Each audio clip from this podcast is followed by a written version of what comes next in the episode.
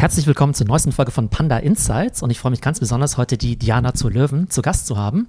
Und wir werden über Dianas Werdegang sprechen als Investorin und Content Creatorin. Wir werden über ihre Investmentphilosophie sprechen und werden auch Fragen aus ihrer Community beantworten, natürlich vor allem zum Thema Krypto. Hallo Diana. Hi Theo. Ich freue mich super, dass du heute hier zu Gast bist bei uns im schönen München, weil normalerweise findet der Podcast ja remote statt. Und deshalb finde ich super, dass du zufällig auch hier in München bist. Was hat dich denn hierher verschlagen? Genau, ich halte heute Abend einen Vortrag bei der CDTM. Das ist äh, von der Uni München so ein spezielles Programm sozusagen, ähm, wo es ganz viel auch um digitale Technologien geht. Und da werde ich auch über meine Tätigkeit als Business Angel erzählen. Also hat das wirklich ganz gut gepasst, dass wir heute auch ein bisschen über meine Investments sprechen und auch über Kryptowährungen und alles, was mich zu dem Thema sonst äh, beschäftigt. Genau, wir wollen ja einerseits über deinen Werdegang sprechen, eben auch als Content Creatorin und Investorin. Dann wollen wir mal über deine Investmentphilosophie und Strategie sprechen. Und dann hast du ja auch noch viele spannende Fragen aus deiner Community mitgebracht rund ums Thema Krypto. Genau. Viele kennen dich wahrscheinlich schon als Content Creatorin. Ich glaube, du bist ja ganz stark auf LinkedIn, vor allem auch auf Instagram. Aber erzähl doch einfach mal was über deinen Werdegang. Wie bist du zu dem geworden, was du heute bist? Und ähm, was machst du eigentlich genau? Und ich finde gerade diese Was machst du so genau? Frage ist immer total spannend. Ja. Gerade so auch in, unserem, äh, in unserer Branche, sage ich mal, weil man ja oftmals total äh, viele unterschiedliche Hüte anhat. Ja, total, weil sich das ja auch immer so ein bisschen ändert. Ich glaube, das ist ja bei dir auch teilweise so. Also ich mache schon seit über zehn Jahren Social Media und man wird ja auch einfach älter. Also als ich angefangen habe, da ging es hauptsächlich um so Fashion-Tipps. Da habe ich ganz viel über Vintage-Mode gesprochen. Und natürlich mache ich das jetzt teilweise auch noch, aber ich nehme die Leute auch mehr mit, wenn ich über meine Startup-Investment spreche oder auch wenn ich mich, sagen wir, mit dem Thema Gesundheit befasse, wenn es um den weiblichen Körper geht, egal ob es ja eben physische oder auch mentale ist. Es ist so eine Art, vor allem mein Instagram ist schon wie so eine Art digitales Tagebuch, würde ich sagen. Und zum Beispiel auf LinkedIn ist es dann natürlich ein bisschen professioneller, wo ich dann mehr eben auch über Startup Startup spreche, über meine Learnings, was ich zum Beispiel auch als Creator ähm, alles gelernt habe. Oder ich habe ja auch mittlerweile ein Team, was mit mir arbeitet und da teile ich dann eher so Business Insights. Wann hast du mit dem Thema Social Media angefangen? Warst du da in der Schule, an der Uni? Ähm, da war ich in der Schule, ich glaube, da war ich so 14, 15 und da waren halt Modeblogs noch so ein Ding. Also mittlerweile ist es ja äh, total geschiftet. Mittlerweile ist ja auch sehr viel mehr Videocontent. Ja, da habe ich wirklich so aus meinem Kinderzimmer heraus angefangen mit einem Blog und dann vor allem auch sehr viel mit YouTube, weil mir YouTube auch eigentlich immer sehr viel Spaß gemacht hat, dass man sich durch so Videos besser ausdrücken konnte. Ne? Also es war nicht so oberflächlich wie jetzt, sagen wir nur so ein Outfit-Foto zu posten. Und dann ähm, mochte ich das einfach, dass man sich so kreativ ausleben kann und und ähm, mittlerweile weiß ich auch gar nicht, wie mein Leben wäre, wenn ich das nicht mehr so teilen würde mit anderen. Also ich teile jetzt eigentlich schon fast länger mein Leben mit dem Internet, ähm, wie ich halt auch das nicht gemacht habe quasi. Also es ist schon einfach so ein großer Teil von mir. Und ab wann hast du gemerkt, dass du das sozusagen äh, so semi-professionell beziehungsweise natürlich jetzt auch professionell betreiben möchtest? Also das war so um meinen 18. Geburtstag herum. Ich ähm, habe so mit 19, glaube ich, dann mein Abi gemacht. Ich hatte noch so 13 Schuljahre und ähm, war dann wirklich an diesem Punkt, wo ich auch überlegt habe, okay, ich möchte gerne fürs Abi ausziehen von zu Hause. Ich möchte gerne in eine andere Stadt, aber wie wie, ja, also wie kann ich mir das leisten? Und dann dachte ich so, vielleicht kann ich mir das wirklich leisten durch Social Media und hatte dann wirklich das Glück, dass ich schon so erste Jobs hatte und auch so ein erstes YouTube-Netzwerk, wo ja auch super viel in den letzten Jahren passiert ist. Und mittlerweile habe ich sozusagen ein festes Management auch seit mehreren Jahren, mit denen ich arbeite und habe dann so meine ersten Jobs dadurch gehabt und das konnte mir dann mein Studium finanzieren. Klar, es gibt natürlich immer Leute auch außerhalb unserer Bubble, die vielleicht jetzt irgendwie mit Influencern, Content Creatern erstmal nicht so viel anfangen können, beziehungsweise mit diesen Begriffen. Ich weiß nicht, wenn dich deine, ich sag mal, deine Tante jetzt fragt, was du so machst, vielleicht deine Tante, die dich nicht so häufig sieht, ja. ähm, was sagst du der denn? Dann sage ich eigentlich immer, dass ich ähm, Videos über ja, Themen teile, die mich beschäftigen und mir mittlerweile eine Community aufgebaut habe aus Menschen, die vor allem auch in meinem Alter sind, die mit mir diese Themen besprechen und diskutieren. Und du hast ja schon gesagt, das sind Themen, die dich eben ja bewegen, die dich auch interessieren. Könntest du dich trotzdem irgendeiner Nische zuordnen, dass du sagst, ich bin jetzt, weiß nicht, Lifestyle-Influencer, Finanzblogger oder ähnliches? Ja, also. also ich würde schon sagen, im Groben eigentlich Lifestyle, aber natürlich sind ja auch manche Themen, ist es ja auch gut, wenn man die ein bisschen mehr in den Lifestyle sozusagen holt. Also gerade natürlich Finanzen ist ein Thema, was jetzt nicht so einfach ist, immer darüber zu reden, aber ich finde es total wichtig, dass man mehr darüber redet oder auch, dass sich junge Menschen mehr mit ähm, den ganzen Dingen befassen, wie auch das Thema Rente, dass man da zumindest mal weiß, wie das aktuell in Deutschland abläuft, was wir da auch für Hürden gerade haben und warum es auch wichtig ist, zum Beispiel privat vorzusorgen, wenn man das kann. Aber auch ähm, ja, Themen wie das erste Mal investieren dann natürlich oder auch äh, in Deutschland ist ja die Politik auch gar nicht immer so einfach, so rauszufinden, welche ähm, Beträge bekommt man man vielleicht von der Regierung zurück äh, oder wie kann man da auch irgendwie sozusagen Geld einsparen? Ähm, da einfach irgendwie so ein bisschen so Impulse zu geben, finde ich schon ganz gut. Und wie nimmt es so deine Community wahr? Also wenn die dich zum Beispiel zuerst mal kennengelernt haben über Lifestyle oder Fashion-Content und du jetzt zum Beispiel dann auch über Aktien, ETFs oder sogar Krypto sprichst, finden die es dann erstmal strange, dass sie sagen, äh, Moment mal, äh, ganz neues Thema oder finden die es im Gegenteil total cool, dass sie eben diese neuen Impulse kriegen? Also sie finden das eigentlich sehr gut, weil ich sie ja auch immer nur so ein bisschen impulsweise mitnehme äh, sozusagen. Und ich würde ja auch nie äh, direkte Aktien- oder Investment-Tipps geben. Und sie sehen aber natürlich auch, dass ich mich schon seit mehreren Jahren mit den Themen befasse. Also ich habe ja auch schon vor ja, über sechs Jahren angefangen, an der Börse zu investieren. Oder dann auch ja, mit dem Thema Startup-Investments, was natürlich viel risikoreicher ist, aber die Leute sehen ja eben, dass ich für das Thema brenne. Oder ich habe auch nach meinem Studium noch mal eine Weiterbildung auch im Bereich Sustainable Finance gemacht, weil mich das Thema eben total begeistert. Und ich glaube, dann kann man die Leute da schon immer so Stück für Stück auch mit auf diese Reise nehmen. Was ich am Thema Investieren total spannend finde, ist, dass das ja sehr individuell ist. Ne? Nicht nur, dass es total viele verschiedene Assetklassen gibt, über die wir noch später sprechen werden, wie jetzt, weiß nicht, Immobilien, Aktien, Krypto und so weiter. Aber es hat ja nicht nur was damit zu tun, ähm, was sozusagen finanziell am attraktivsten ist oder vielleicht am rationalsten. Oftmals ist es ja auch total individuell, dass man eben sagt, hey, ich investiere jetzt in XYZ, weil mir das total wichtig ist ja. oder weil ich total dran glaube. Siehst du da vielleicht auch bestimmte Trends, vielleicht auch aus deiner Community, wo du sagst, hey, die finden jetzt investieren in XY total spannend, mhm. weil das denen einfach total am Herzen liegt.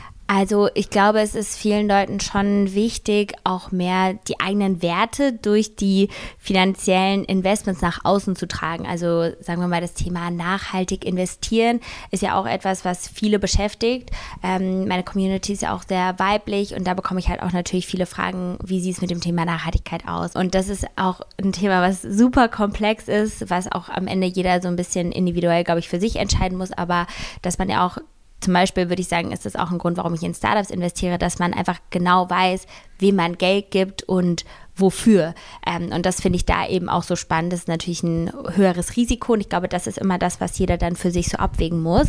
Und auch, wie sehr interessiert man sich für das Ganze. Ne? Es gibt Leute, die lieben das, jeden Tag die Börse zu checken und die äh, Kurse sich anzuschauen. Aber ich muss sagen, ich bin auch so jemand, zum Beispiel jetzt beim Aktiendepot oder auch bei meinem Kryptodepot, da will ich gar nicht jeden Tag irgendwie reingucken, weil ich, also das würde mich viel zu sehr stressen. So, ich will da eigentlich sowas haben, wo ich weiß, es ist auch langfristig zum Beispiel. Und bei meinen Startups bekomme ich ja jeden Monat immer ein Reporting ähm, und kann mir da ja auch immer so angucken, was gerade los ist oder wo auch gerade verschiedene Baustellen sind, wo man helfen kann. Jetzt hast du ja schon ein paar Assetklassen erwähnt, also ja. ein Aktiendepot, eben auch deine Startups. Aber wenn wir jetzt mal über deine Investmentstrategie oder ja. Philosophie sprechen mhm. würden, also in welche Assetklassen investierst du? Also kann man da irgendwie grob sagen, hey, was nicht die Hälfte in Immobilien und 30 Prozent ja. in Krypto? Wie ist sozusagen deine Philosophie dahinter? Ja, also ich glaube, es ist so ein bisschen auch vielleicht über die letzten Jahre noch mal teilweise geschiftet, aber ich würde sagen, mir ist es schon wichtig, dass ich auf jeden Fall einen Großteil eben auch in zum Beispiel, sagen wir, ETF, äh, ETF-Sparplan habe und das eben auch bespare, weil das wirklich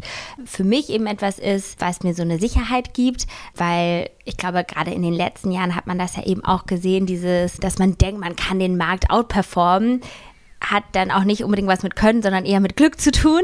Und dann ist es für mich einfach sicherer, zum Beispiel auf einen ETF-Sparplan zu setzen, wo man sein Risiko streuen kann. Das ist jetzt äh, für mich eben ein essentieller Teil. Trotzdem habe ich auch noch so ein paar Einzelaktien. Als ich so meine Anfänge hatte mit der Börse, da wusste ich irgendwie auch noch gar nicht so viel, was eigentlich auch ein bisschen naiv war, wenn ich jetzt so drüber nachdenke und habe wirklich erstmal so ganz simpel einfach in äh, Unternehmen investiert, die ich auch selbst täglich benutzt habe, auch teilweise für meinen Beruf Beruf äh, oder wo ich so dachte, okay, die finde ich irgendwie spannend. Ähm, und dann habe ich mir auch äh, vor zwei Jahren noch eine Immobilie gekauft, eine, wo ich auch selber drin wohne, weil das irgendwie, sagen wir, es hat einfach so vom Bauchgefühl gepasst. Die hat, also ich hatte auch gefühlt oder ich habe auch natürlich viele Preise verglichen, habe einen, würde ich sagen, sehr guten Quadratmeterpreis auch bekommen. Die ist aber jetzt nicht, ja, wie gesagt, die ist einfach auch nicht so groß und teuer gewesen wie vielleicht jetzt ähm, andere, die jetzt ein Riesenhaus oder so haben wollen, sondern es ist einfach so eine kleine Wohnung, wo ich das Gefühl habe, da kann ich auch drin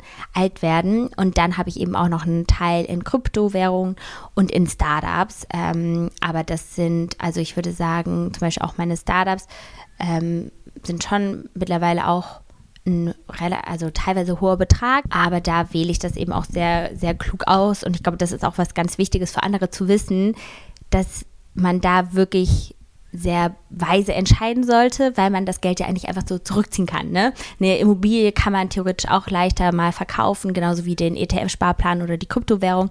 Aber bei Startups kann man jetzt nicht sagen, hallo, ich hätte gerne mein Geld wieder. Ähm, und das ist, glaube ich, ganz, ganz wichtig zu wissen. Gibt es Beispiele von Investments, die also zum Beispiel extrem gut gelaufen sind? Ja. Oder auch welche vielleicht Einzelaktien, wo du gesagt hast, Mensch, also im Nachhinein hätte ich es mal lieber nicht gemacht. Also ich würde sagen, ich bin sehr froh, dass ich noch nie so krass Geld irgendwo verloren habe, weil ich eher, ich würde sagen, als ich mich auch viel das erste Mal oder sagen wir das zweite Mal so richtig mit Kryptowährungen ähm, beschäftigt habe, habe ich natürlich das Ganze mitbekommen mit den, äh, mit den verschiedensten Altcoins und äh, da war es ja wirklich auch immer so Phasen, wo manche Coins so krasse Hochphasen hatten und hatte da zum Beispiel auch mal bei so einem Coin investiert, weil ich das Ganze auch verstehen wollte. Also, ne, dass man sich so ein Metamask Wallet irgendwie gemacht hat und dann wirklich in so sehr nischige Coins investiert. Das war eher so eine Art ja, Experiment. Und da, ähm, da habe ich dann nochmal bei einem zum Beispiel einen ganz guten Zeitpunkt verkauft, aber würde das nie wieder sozusagen so angehen, weil mich das einfach emotional, sagen wir, total gestresst hat. Und ähm, das war für mich, glaube ich, auch ganz wichtig zu wissen, weil, wie gesagt, was man mal gewinnen kann, verliert man halt auch wieder ganz schnell. Deswegen ist sowas jetzt nicht so meine Strategie, da jetzt ja sehr risikoreich zu investieren, würde ich sagen, gerade bei diesen, äh, bei Einzelaktien oder bei auch jetzt Coins, weil ich das dann lieber langfristig machen will. Und wenn du jetzt Investments tätigst, also sowohl jetzt bei Aktien, Coins als vielleicht auch bei Startups, ja. wie ist denn da so dein Due Diligence-Prozess? Ja. Also mhm. hast du da ein bestimmtes Muster und sagst, okay, ich schaue mir jetzt irgendwie bei der Aktien, was nicht folgende Jahresabschlüsse ja. an, ich schaue mir bei den Startups irgendwie, muss mich fünfmal mit den Gründern zum Abendessen mhm. treffen, bis ich weiß, ähm, ob die ein gutes Geschäftsmodell haben oder ist ja eben auch viele Intuition und Bauchgefühl mit dabei? Also ich glaube, es gibt schon natürlich gewisse Parallelen.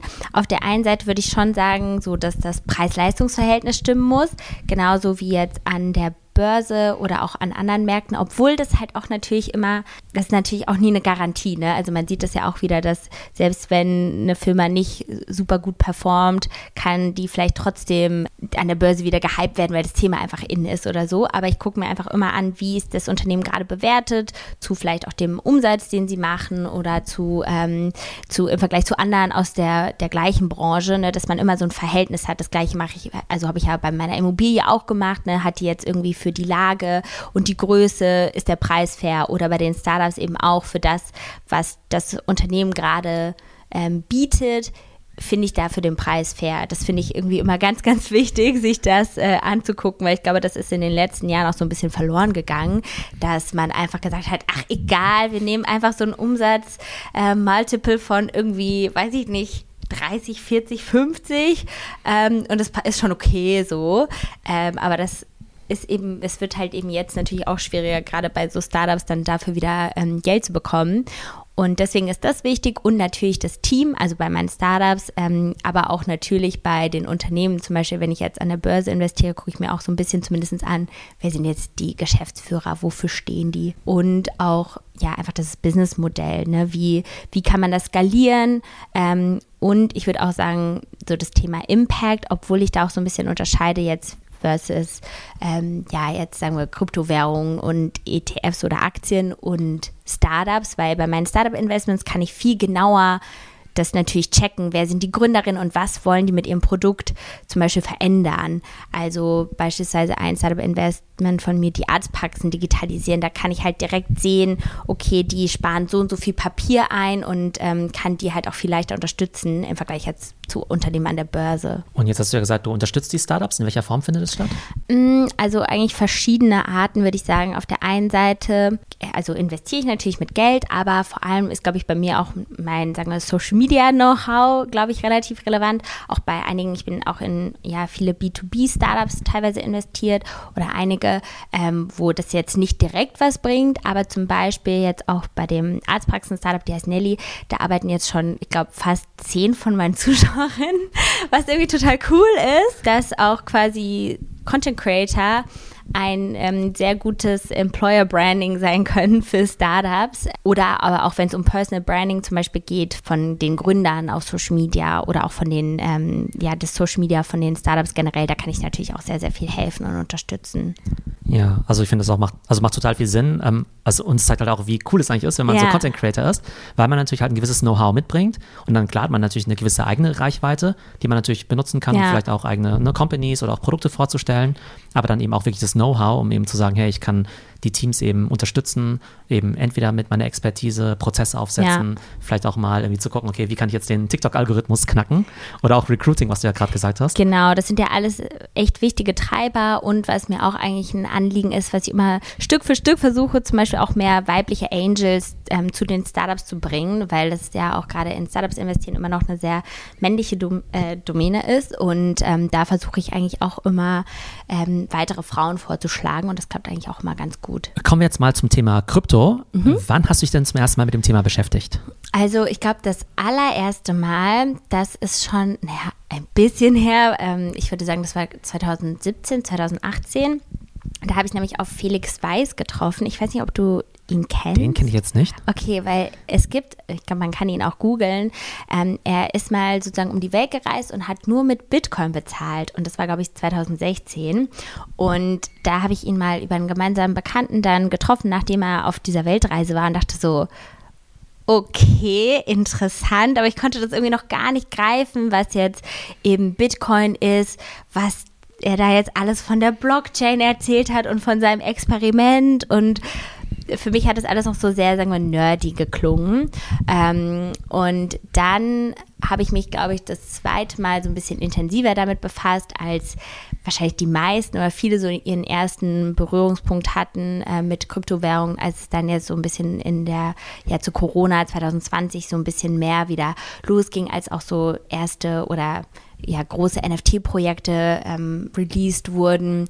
Und da habe ich mich dann auch mehr damit befasst, weil ich dann auch schon verschiedene Freunde hatte, die ähm, ja zum Beispiel auch in Altcoins investiert haben und gesagt haben, okay, Diana, also ne, du befasst dich sonst viel mit Finanzen, fang doch mal an und versuch das wenigstens mal auszuprobieren. Und dann habe ich mir eben auch ähm, bei verschiedenen Brokern erstmal Konten gemacht, wollte irgendwie alles verstehen und äh, dann eben auch noch zum Beispiel so ein Metamask-Wallet, um Altcoins mal zu haben oder für NFTs ähm, und habe mich so Stück für Stück so da mal reingefuchst und dann aber auch für mich wieder so, sagen eine Balance gefunden, ne? als die, glaube ich, dieser Hype-Cycle ähm, wieder so ein bisschen abgeflacht ist und man auch selbst gemerkt hat, okay, hm, bringt mich das jetzt voran? Finde ich das jetzt eine gute auch Investmentstrategie oder ist das eher was mich auch emotional, sagen wir so, belastet und eher auch nicht so nach vorne bringt? Witzig, dass du es vorhin ähm, auch erzählt hast mit der Weltreise und ja. dem Bitcoin bezahlen, weil es gibt ja immer diese ne, Legende von diesem Menschen, der ja vor x Jahren seine Pizza mit Bitcoin bezahlt hat und diese Pizza mhm. ist im Nachhinein irgendwie 30 Millionen wert oder sowas. Ne? Ja. Da frage ich mich auch, ob der, wahrscheinlich hat er jetzt auch irgendwie zig Anekdoten, weil er weiß, hm, ich habe mir damals diese Cocktail auf Bali gekauft und das hat mich jetzt irgendwie 500.000 Euro gekostet. ja, also das ist wirklich total spannend und ähm, ich habe ihn danach auch nochmal getroffen und es gibt ja auch wirklich super viele Tools, wo man auch ja selbst so einen Kaffee dann mit Bitcoin oder so, das ja alles so transferieren kann. Ich glaube, das ist jetzt nicht so alltagstauglich, aber ähm, ich finde es total spannend, wenn eben Leute so sehr dahinter stehen. Ne? Und das hat mir zumindest auch gezeigt, dass es Menschen gibt, die total begeistert von Bitcoin und der Technologie dahinter sind. Und ähm, mir hat das Gefühl gegeben, okay, das ist schon eine Technologie, die auch Zukunft hat. Und du hast ja gerade deine auch Freunde und Bekannten erwähnt, erwähnt, die ja auch gesagt haben, hey, beschäftige dich mal ja. mit dem Thema. Waren es eher Leute, die sich tief damit auseinandergesetzt haben oder eher so, hey, Moment mal, das geht die ganze Zeit nach oben, schnell rein damit, also ähm, schnell rein in den Markt? Nee, das waren schon auch Freunde, so auch viel so aus der Fintech-Welt eigentlich. Ja. Wo ich dann ja auch so das Gefühl hatte, okay, das sind ja wirklich welche, die so sehr frühe Trends auch adaptieren. Und dann fand ich das schon also wirklich total spannend, mich damit auch so zu befassen und auch eben das Stück für Stück zu verstehen. Und auch ähm, gerade wenn es um NFTs geht, finde ich das auch immer noch total spannend, äh, wenn man das auch als so eine Art virtuelle Eintrittskarte zum Beispiel betrachten kann oder welche ähm, ja, Optionen einem das geben kann. Ich glaube, es war oder ist auch immer noch natürlich viel so eine Hürde, weil es auch viele Negativbeispiele gibt, äh, die dann vielen anderen Leuten wieder so eine Angst machen oder auch, wo ich das Gefühl habe, dass man zwar sagt, das ist jetzt so eine Gruppe und das ist irgendwie cool, dass jetzt alle, die ein NFT haben, zu einer Gruppe gehören, aber ich muss auch sagen, ich habe auch einige Freunde, die ähm, so die Board Apes ähm, besitzen und da hatte ich dann immer das Gefühl, man wusste so, wie es denen geht äh, am Kurs der Board Apes und da dachte ich dann immer, okay, davon möchte ich jetzt halt nicht meine Emotionen abhängig machen, sondern ich glaube, da muss man wirklich eben beim Investieren schon darauf achten, dass man da eine gute Balance hat, auch aus Risiko ähm, und auch wie man damit umgeht. Ne? Weil, wie gesagt, das kann vielleicht den einen Tag hochgehen, aber es kann auch ganz schnell wieder fallen. Ähm, und da sollte man, glaube ich, wirklich sich vorher auch gut mit befassen und auch, ob das für einen die richtige Anlagestrategie ist. Ja, genau. Also gerade bei diesen Board Ape NFTs, das ist ja unfassbar, wie volatil das ist. Also ich meine, ich kenne auch Leute, die haben die zum Teil für 200 Dollar gekauft, mhm. also ganz am Anfang. Dann waren die zwischendurch pro Stück über eine halbe Million wert. Ja. ja. Und dann haben sie irgendwie nicht verkauft und jetzt sind sie halt nur noch irgendwie 80.000 wert oder sowas, ne? Ja. Und das ist natürlich schon hart, ne? Also wenn du, klar, wenn du sie für 200 gekauft hast und sie jetzt natürlich immer noch viel wert sind, ist natürlich irgendwie ganz cool. Ja. Aber es gibt natürlich auch Leute, die haben den vielleicht für 300.000 genau. gekauft und jetzt ist er irgendwie 50.000 wert. Und dann denken sie sich wahrscheinlich auch, hm, ich habe mir für so ein digitales Affenbild 300.000 ausgegeben, vielleicht nicht so äh, hundertprozentig äh, überlegt. Also genau, ich glaube, da sollte man wirklich so eine gesunde Balance haben. Ich habe auch einen Bekannten, der hat zum Beispiel mehr für so ein Board Ape bezahlt, als ich für meine Wohnung. Und dann denke ich so, ich, ich weiß, also weiß nicht, ich habe lieber dann wirklich meine Wohnung, da habe ich ein Dach über dem Kopf, als jetzt so ein Affenbild. In welche Kryptos oder ja. NFTs hast du denn schon investiert? Also ich habe zum Beispiel bei NFTs, habe ich mich halt auch so ein bisschen damit ähm, befasst, was gibt es auch so, sagen wir, für Frauen. Also ohne, dass man jetzt, ne, wie gesagt, so ich weiß nicht, ich fand es halt irgendwie spannend, ob es auch so Female Projects gibt und bin dann natürlich auf uh, World of Women gekommen und äh, ich glaube BFF heißt auch so ein NFT-Projekt und da bin ich dann auch zum Beispiel in den Discord-Gruppen, also ich habe zum Beispiel von MyBFF ähm, mir dann so ähm, ein NFT gekauft und ähm, verfolgt das halt auch öfters dann auch im, im Discord-Chat sozusagen, wo, wo sich das so hin entwickelt. Das waren sozusagen eigentlich die Haupt- NFTs, würde ich sagen, die ich gekauft habe. Und ich habe auch zum Beispiel in Bitcoin und Ethereum investiert, einfach weil das natürlich so sehr, so die Klassiker-Währungen sind, würde ich sagen. Und ich habe zum Beispiel auch über Bitpanda eben in Krypto-Indizes investiert, einfach weil ich wirklich gemerkt habe, ich mag das zwar immer da so Trends zu verfolgen und mich auch damit zu befassen, weil man schon merkt, es wird ja immer mehr, sagen wir, Mainstream, wenn jetzt Starbucks ähm, NFTs benutzt oder auch andere Brands wie natürlich Nike, die da auch schon sehr äh, weit voran sind oder Brands wie Tiffany's. Aber ich habe da sozusagen nicht so die Energie, jetzt meine einzelnen ähm, Coins auszuwählen, weil ich ja hauptsächlich, ähm, wenn ich dann in einzelne Sachen investiere, das mit meinen Startups mache. Und das kostet ja schon viel Energie. Deswegen bin ich eigentlich so, glaube ich, ganz gut bedient. Also für mich fühlt sich das auf jeden Fall nach etwas an, was auch für mich eine langfristig sinnvolle Strategie ist. Genau, über das Thema Krypto-Indizes und auch Sparpläne haben wir ja auch mal im Education-Teil von einer alten Panda Insights-Folge gesprochen. Vielleicht nochmal als Erinnerung auch für die Zuhörer. Ich finde es auch total schwierig, mich jetzt immer auf spezielle Kryptowährungen irgendwie zu konzentrieren, weil davon gibt es ja echt Tausende. Und da ist ja ehrlich gesagt auch viel Schrott dabei. Ne? Also ne, es, kann, ja. es kann ja jeder ein neues Projekt an den Start bringen und einen neuen Coin dann eben launchen. Und das ist natürlich total schwierig, immer up-to-date zu bleiben und natürlich die richtigen zu finden. Und über diese Indizes kannst du ja entweder sagen, ich möchte immer in die fünf größten Kryptowährungen Kryptowährung investieren. Ne? Dann sagst du einfach, okay, ich gehe nach der Marktkapitalisierung ja. und damit gehst du ja schon sicher, dass du jetzt nicht in irgendwelche ganz kleinen Coins ja. investierst, die gleich morgen wieder verschwinden. Und dann gibt es ja auch noch solche thematischen Indizes, dass du sagst, hey, ich will jetzt in was investieren, was jetzt mit Smart Contracts zu tun hat. Da wäre jetzt zum Beispiel Ethereum und Solana drin oder eben auch Polygon. Ne, und auf Polygon basieren jetzt ja auch viele von diesen Brand-NFTs, wie jetzt eben Nike, Starbucks und so. Oder dann gibt es ja auch eben diese, ich sag mal, Metaverse-Token. Ähm, die sind ja. dann quasi im Metaverse-Index drin, wo dann vielleicht sowas wie, weiß nicht, The Sandbox oder Decentraland oder sowas drin ist. Ne? Das ist jetzt natürlich auch nicht hundertprozentig sicher. Man muss sich natürlich schon damit auseinandersetzen. Aber was ich halt daran ganz cool finde, ist, dass man sagt, ja, okay, es gibt vielleicht, weiß nicht, zehn Use Cases von Krypto. Mit fünf davon kann man vielleicht nicht besonders viel anfangen, aber man glaubt zum Beispiel an das Thema, was nicht, Metaverse. Ja. Oder man glaubt zum Beispiel an das Thema Smart Contract und kann dann eben sagen, naja, innerhalb von diesem Thema, mit dem man sich auseinandergesetzt hat, kann man dann über so einen Index dann zum Beispiel die, weiß nicht, vier, fünf wichtigsten Coins dann eben auch mitnehmen.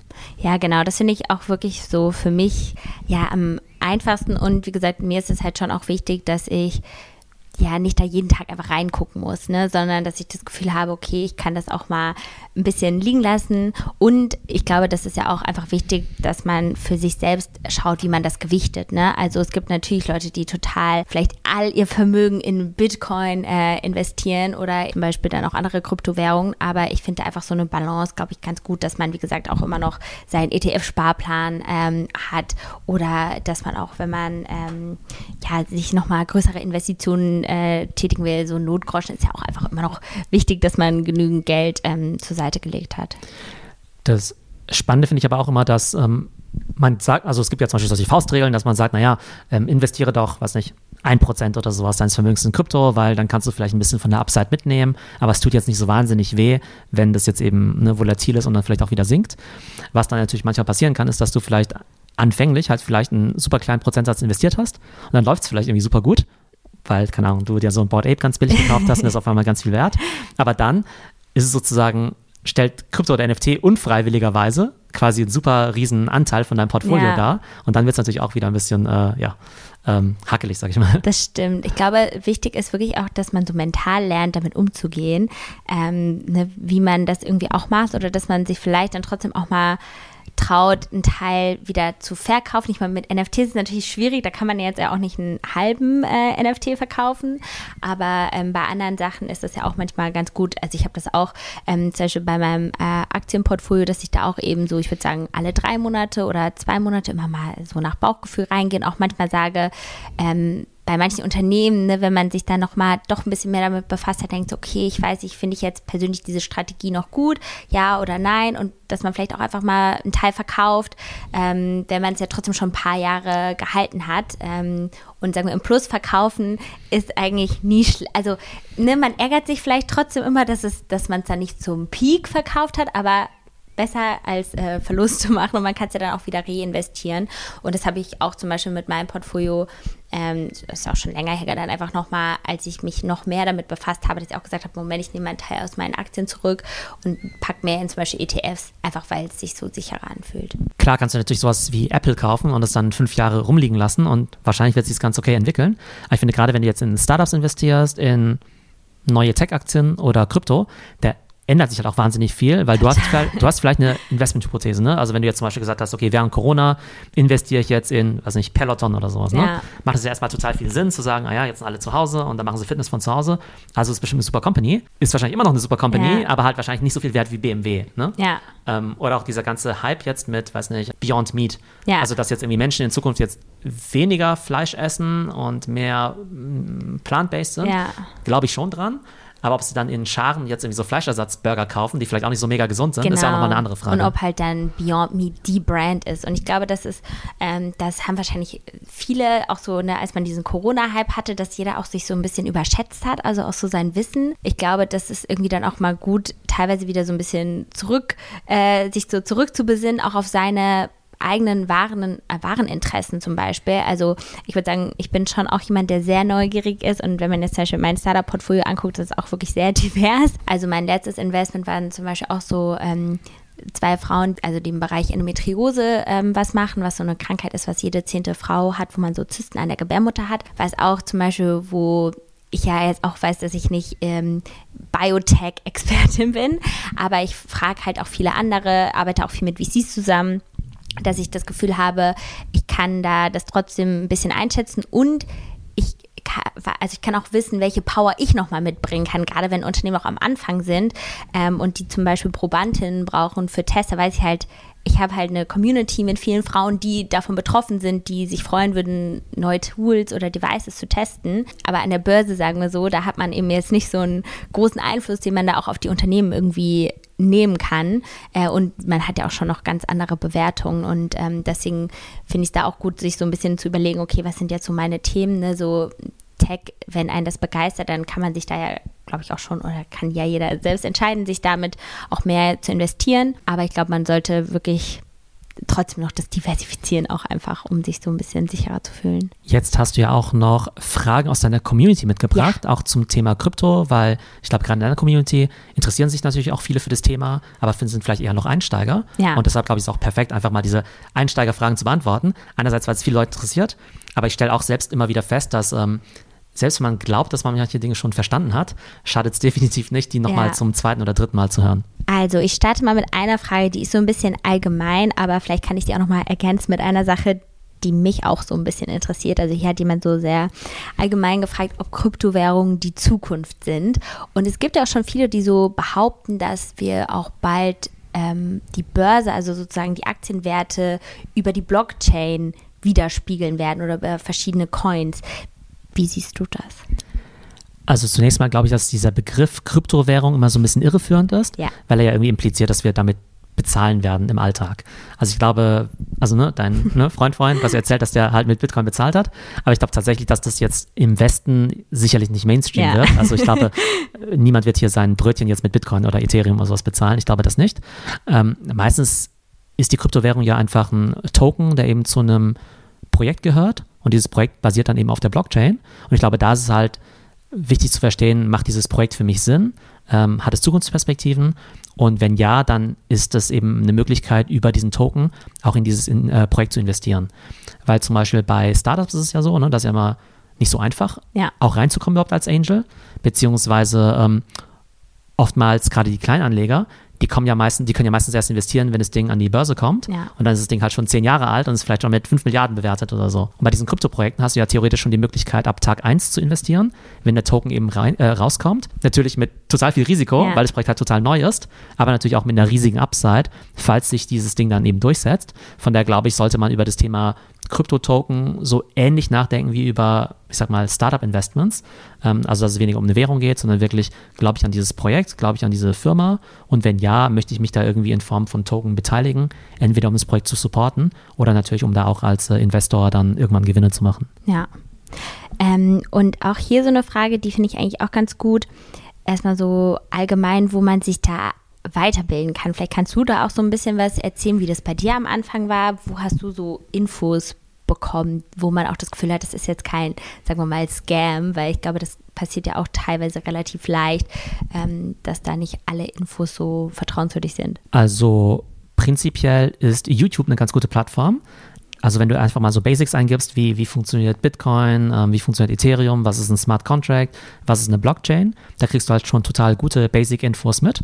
Ähm, natürlich gibt es auch viel Scam, also ja. gibt es natürlich total viele so Clickbait-Videos von wegen, oh, das ist jetzt dieser neue 100x-Coin oder sowas. Aber ich glaube, das kriegt man relativ schnell raus sozusagen, ne, dass man vielleicht da irgendwie nur den, ich sag mal, sachlichen, objektiven ja. Content da eben äh, konsumiert. Es gibt natürlich auch viele gute Blogs, wie zum Beispiel ähm, Blockworks, Decrypt oder auch Coindesk. Da werden dann auch viel über Krypto-News dann eben berichtet, über Adoption, ne? also welche Brands zum Beispiel jetzt NFTs rausbringen, ja. welche neuen Coins es gibt, ähm, wie zum Beispiel der Ethereum-Merch funktioniert, also auch technische Sachen, da kann man sich ganz gut informieren.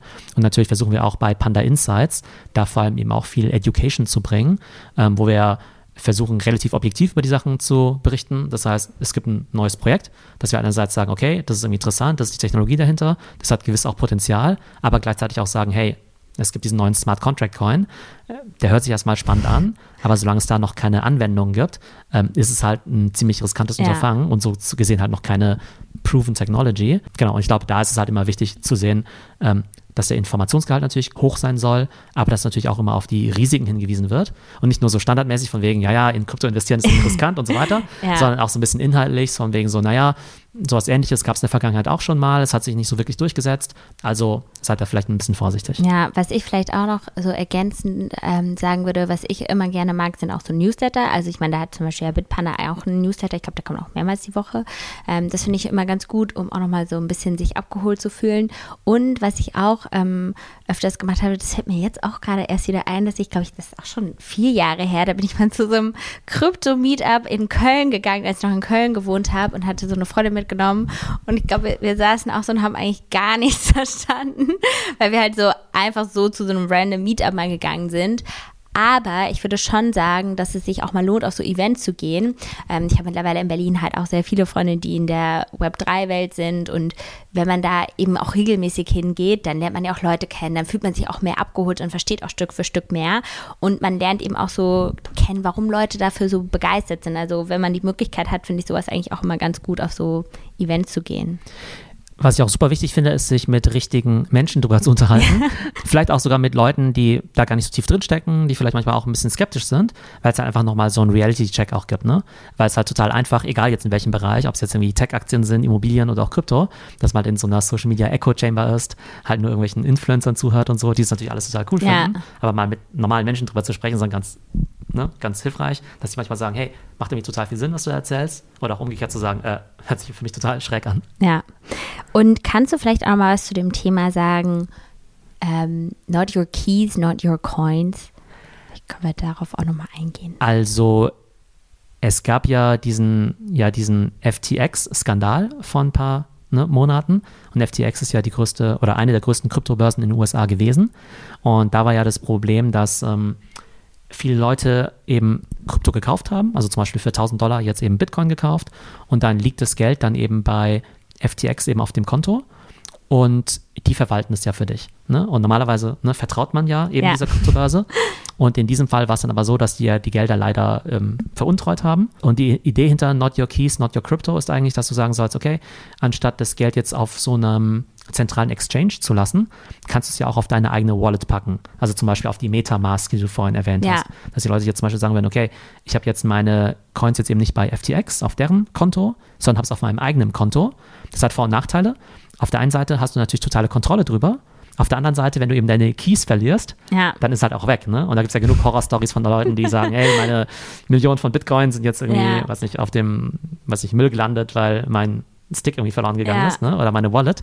Oder ich kann meinen Key irgendwie nicht mehr finden. Das ist insofern halt ein schwieriges Thema, als dass, wenn man jetzt dran glaubt, dass Krypto halt irgendwann so, was nicht, so massentauglich werden soll, dann glaube ich, ist es zum Teil heute noch zu kompliziert, sozusagen seine eigenen Keys zu verwalten. Und das ist halt schon schwierig, dass du natürlich auch einem Exchange auch vertraust. Also Ja. wir vertrauen ja auch der Deutschen Bank oder Ja. ne, der Sparkasse, dass sie jetzt nicht einfach unser Geld klauen. Ja. Jetzt im Fall von FTX war das halt leider ne, nicht so. Ne? Das lief natürlich nicht so gut. Von daher ist, glaube ich, total wichtig, bei den ganzen Kryptoanbietern immer total darauf zu achten, dass die vertrauenswürdig sind, dass die vielleicht auch ja, zertifiziert sind, dass sie auch gewissen ja, Regularien natürlich auch äh, unterliegen, vielleicht auch von der BaFin eben geprüft worden sind. Und ich glaube, da ist total wichtig einfach, dass die ähm, Anleger immer so ihren eigenen Research machen Ja. ähm, und wirklich versuchen zu verstehen, okay, wo sitzt jetzt eigentlich diese Firma, ne, dieser Exchange? Ja. Äh, sitzt er jetzt irgendwie auf den Bahamas? Vielleicht dann so irgendwie Red Flag? Ja. Oder sitzt er irgendwie relativ normal jetzt irgendwie, was nicht, in Deutschland, Österreich oder sonst wo? Ja. Ähm, aber in jedem Fall glaube ich, ähm, auch wenn die Firma erstmal seriös aussieht oder irgendwie vielleicht viel Werbung macht, also sollte man trotzdem noch seinen eigenen Research machen. Ja, das finde ich auch sehr, sehr wichtig. Und ich glaube, da ist dann ja auch echt wichtig, ne, was du meintest, wenn man sich dafür jetzt eine Kryptobörse entscheidet, dass man da wirklich gut recherchiert oder vielleicht auch mal bei Freunden fragt ähm, oder wirklich schaut, was da die Medien zu berichten. Weil ich glaube, bei, war das bei Bitpanda so, dass die dann jetzt auch so nochmal Leute von einer Unternehmensberatung da hatten, die nochmal nach den liquiden Mitteln geguckt haben oder so? Ähm, ja, genau. Also es geht ja darum, dass geprüft werden soll, ob du tatsächlich auch über das Geld noch verfügst. Ja. also wenn jetzt zum Beispiel deine Anleger jetzt bei dir, was nicht, weiß nicht, irgendwie 100 Millionen reingesteckt haben, ne? dann wäre es ja ganz gut, wenn du die 100 Millionen noch Ja. hättest, dass die im Zweifelsfall halt ausgecasht werden können ähm, und die, die, du die jetzt nicht irgendwie anderweitig irgendwie angelegt hast, was ja zum Beispiel bei FTX der Fall war. Ja. Und dann gibt es eben Wirtschaftsprüfer, die dann halt wirklich sagen, ja, okay, gut, ähm, ne, das Geld ist quasi alles da Ja. und es wurde jetzt nicht irgendwie anderweitig investiert. Ja. Ja, das ist schon echt äh, krass, was es da teilweise für so Scam-Geschichten gibt, aber auch generell in der Startup-Welt, äh, wenn man sich da immer ein bisschen tiefer einliest. So. Ähm, und vielleicht zum Schluss noch eine Frage, die auch ähm, öfters kommt. Mal gucken, ob du das äh, kurz und einfach erklären kannst. Was ist denn eigentlich Staking? Ich versuche es kurz und einfach zu erklären, ähm, aber im Ethereum-Netzwerk ist es ja so, dass diese ganzen Transaktionen ja, ne, die da durchgehen, ja quasi dezentral überprüft werden. Ne? Also zum Beispiel äh, nehmen wir an, wir beide und zehn von unseren Freunden, wir wollen halt quasi dazu beitragen, dass das Ethereum-Netzwerk sicher ist, dass die Transaktionen auch alle ja, richtig sind. Dann müssen wir die ja unter anderem verifizieren. Und um das zu machen, müssen wir quasi selbst Krypto mitbringen, also quasi Ethereum staken. Und das ist so eine Art, ich sag mal, eine Art, nicht Pfand, aber so eine Art Sicherheit, mhm. dass wenn wir halt irgendwie Quatsch machen und jetzt halt irgendwie nicht richtig sozusagen die Transaktion überprüfen, dann wird es halt einfach weggenommen. Ja. Das ist halt so eine Art Sicherheit, dass du auch einen Anreiz hast, sozusagen als äh, Prüfer in dieser Blockchain auch deinen Job eben richtig mhm. zu tun. Und ähm, jetzt ist es ja so, dass ich vielleicht einen super Computer habe oder eine technische Infrastruktur, mit der ich quasi diese Transaktion validieren kann, aber ich habe vielleicht nicht genug Ethereum-Token. Ne? Und dann könntest du zum Beispiel sagen, hey, ich leite doch dem Theo jetzt mal meine Ethereum-Token, damit der das dann eben machen kann, weil du selbst das vielleicht gar nicht sozusagen technisch ja. machen möchtest, aber du kannst eben deine Token zur Verfügung stellen. Und das ist halt ein sogenanntes Staking. Und das könntest du jetzt theoretisch jetzt eins zu eins machen. Also wenn du mich kennst, dann kannst du sagen, ja. hey, hier, Theo, hier sind irgendwie ein Ethereum, benutzt die doch mal. Oder du kannst eben auch über Krypto-Plattformen eben so ein Staking machen, dass du einfach sagst, hey, ich stelle jetzt im Prinzip meine ein Ethereum ja. anderen Leuten zur Verfügung, aber eben auf eine sichere Art und Weise über so ein Smart Contract. Und dafür, dass ich das tue, bekomme ich dann eben einen Teil der Belohnung. Also weil, wenn ich jetzt zum Beispiel ähm, sozusagen in diesem Netzwerk diese Transaktion validiere, dann kriege ich vielleicht irgendwann eine Belohnung dafür, ja. sagen wir mal irgendwie X, irgendwie Ethereum. Wenn du sozusagen deine Kryptos zur Verfügung dafür gestellt hast, ja. dann teilen wir uns quasi diese Belohnung. Ne? Ah, genau. Okay. Und was Staking eben bedeutet, ist, dass du zum Beispiel sagst, okay, ich habe jetzt hier eh mir jetzt für, was nicht, äh, 1500 Euro irgendwie ein ETH gekauft, ein Ethereum. Anstatt es einfach nur so da liegen zu lassen, kann ich es ja genau. quasi produktiv äh, werden lassen, leih es sozusagen anderen Leuten aus und du kriegst dann jede Woche quasi irgendwelche Staking-Rewards wieder ausgeschüttet. Ne, dann werden aus deinen 1500 Dollar dann zum Beispiel 1550 Dollar ja. als Beispiel. Aber du bist relativ flexibel, das heißt, du musst jetzt nicht sagen, boah, das leih ich jetzt irgendwie über zehn Jahre aus ja. oder committe das total, sondern du kannst zwischendurch sagen, hey, mh, hm, jetzt äh, habe ich genug äh, Rewards eingesammelt und jetzt ähm, ziehe ich das quasi wieder raus ja. und du, da bist du echt total flexibel. Also leider in mindestens äh, zehn Sätzen erklärt, aber ich hoffe, es ist trotzdem klar geworden. Sehr gut, perfekt. Ich glaube, sonst sind auch viele Fragen, die jetzt auch schon im Podcast so ein bisschen, ähm, ja, wie sagt man, die wir auch schon teilweise besprochen haben. Und ich glaube wahrscheinlich, was ja so das Wichtigste ist beim Thema Kryptowährung, dass man wirklich so sich einfach damit befassen muss. Ne? Das ist jetzt nicht, wo, wo man einfach sagt, ja, ich investiere da jetzt mal, sondern man sollte sich schon regelmäßig irgendwie damit befassen, weil ja auch eigentlich sich immer noch so viel verändert ähm, und dann auch wirklich schauen, wie man da sein Risiko streuen will. Ja, definitiv, weil der erste Impuls oder da, wo ja auch immer die FOMO einsetzt, ne, die Fear of Missing Out, ist ja, Mensch, äh, Coin oder Aktie XYZ ist jetzt irgendwie, hat sich irgendwie verdoppelt ja. oder sowas. Ne? Das ist natürlich erstmal total spannend. Das heißt, okay, da muss ich irgendwie auch mitmachen. Die nächste Frage ist ja, kannst du in zwei Sätzen erzählen, warum das jetzt spannend ist? Ja. ja? Da sagt man, ja, okay, ich kann es vielleicht in zwei Sätzen erzählen, aber die meisten können es auch nicht. Und wenn du es in zwei Sätzen erklären kannst, kannst du es auch in zehn Sätzen erklären, also sogar in 15 Sätzen. Ne? Ja. Und dann merkt man vielleicht auch selbst manchmal, ne, so ganz selbstkritisch, so, hm, Moment mal, also ich verstehe vielleicht so oberflächlich diese These, aber so ganz im Detail dann vielleicht doch nicht. Und das ist natürlich immer die Frage, ob man dann sagt, okay, dann baue ich halt ein bisschen tiefer, beziehungsweise ob man dann sagt, nee, also irgendwie verstehe es halt nicht wirklich. Und dann sollte man vielleicht davon auch die Finger lassen. Ja, genau. Ich glaube, das ist dann auch ein bisschen besser. Kommen wir noch zum Ausblick 2023. Wir sind jetzt ja Anfang Februar, das heißt das Jahr noch relativ jung. Ähm, was sind für dich aktuell so die spannendsten Themen, die du so beobachtest, entweder in der Tech- oder Businesswelt? Ja, also ein Thema, mit dem du dich ja auch viel befasst, ist natürlich OpenAI, also ChatGPT. Das habe ich auf jeden Fall jetzt auch schon öfters getestet, egal ob das jetzt für mich so im beruflichen Kontext ist oder auch privat. Also ich finde es auch echt cool, dass es einem so Rezeptinspirationen geben kann, Urlaubstipps. Also je nachdem, wie gut man den Chat quasi brieft, ne, desto besser ist ja dann auch der Output. Und das macht mir echt total viel Spaß, damit zu arbeiten und das auch so Stück für Stück auch dann eben beruflich umzusetzen oder auch ähm, bei manchen Startups, wo ich ja eben auch Leute habe, die ähm, für die Startups so Content kreieren, da wirklich so zu sagen, hey, versuch das mal zu nutzen als Inspirationsquelle oder auch um ja Texte vielleicht noch ein bisschen schöner schreiben zu können, um mehr Leute abzuholen, mehr Keywords. Das finde ich auf jeden Fall ein sehr, sehr spannendes Thema. Und dann würde ich auch sagen, was mich, glaube ich, weiterhin immer sehr beschäftigt, ist, sind natürlich auch meine Startup-Investments. Also ich muss sagen, ich bin total positiv aufgeregt eigentlich, wo sich viele ähm, Unternehmen so hinentwickeln. Also bei manchen bin ich ja auch schon wirklich so so pre-pre-seed, also so ganz, ganz früh dabei gewesen. Ähm, und dann so zu sehen, wenn jetzt aus irgendwie drei Menschen, die da arbeiten, irgendwie schon dann fast 30 werden. Ähm, das ist irgendwie total cool, so zu sehen, wenn auch Unternehmen schon ihren Product Market Fit gefunden haben. Ähm, oder auch so mein erstes Startup-Investment, das war Fantasy, die machen so erotische Hörgeschichten für Frauen. Äh, da auch so zu sehen, ähm, wie auch manche Themen so immer normaler werden. Ne? Also bei Fantasy war das auch damals, dass alle gesagt haben, man darf da über sowas nicht reden, aber eigentlich empowert das ja auch Frauen oder Menschen generell, sich mehr mit ihrem Körper zu befassen. Und die gehen jetzt auch nach Frankreich. Und das ist irgendwie total cool, ähm, ja, für mich auch so zu sehen, dass man mit den Unternehmen auf so eine coole Reise gehen kann. Klar gibt es auch immer mal Ups und Downs, aber bis jetzt gibt es auch alle meine Startup-Investments noch. Und da bin ich wirklich mal gespannt, wo so die Reise einfach dann so auch in den nächsten Jahren hingeht. Und was ist ein persönliches Projekt, an dem du dieses Jahr arbeiten wirst? Also ich habe im letzten Jahr schon mit äh, Sarah Emmerich, die macht auch, ähm, die macht viel Influencer-Marketing, haben wir eine Business Creator Summit gemacht, also wo wir vor allem so das Thema Personal Branding und wie man auch LinkedIn oder auch Instagram nutzen kann, um so sein Business voranzutreiben. Ich glaube, das ist ja auch so ein Thema, womit du dich eigentlich ähm, sehr gut befasst. Ähm, und das haben wir letztes Jahr schon mal umgesetzt und wollen wir dieses Jahr auch im Sommer wieder machen. Und ansonsten würde ich auch gerne, wenn ich das zeitlich noch hinkriege, so kleinere Meetups mal machen. Also ich bin jetzt an einem dran, so in Berlin für meine Community, auch wo man wirklich mehr über so Finanzen und Karriere äh, sich austauschen kann, weil ich merke halt auch immer, dass es leider so ein Thema ist, ne, immer noch dieses über Geld spricht man nicht und dann wird es immer so, ja, so viele haben einfach immer Angst, sich damit zu befassen, leider, ne? Obwohl es eigentlich gar nicht so komplex teilweise ist, wie viele denken. Und das würde ich gerne ändern. Ich glaube, das hilft total, wenn man auch mit anderen einfach drüber spricht.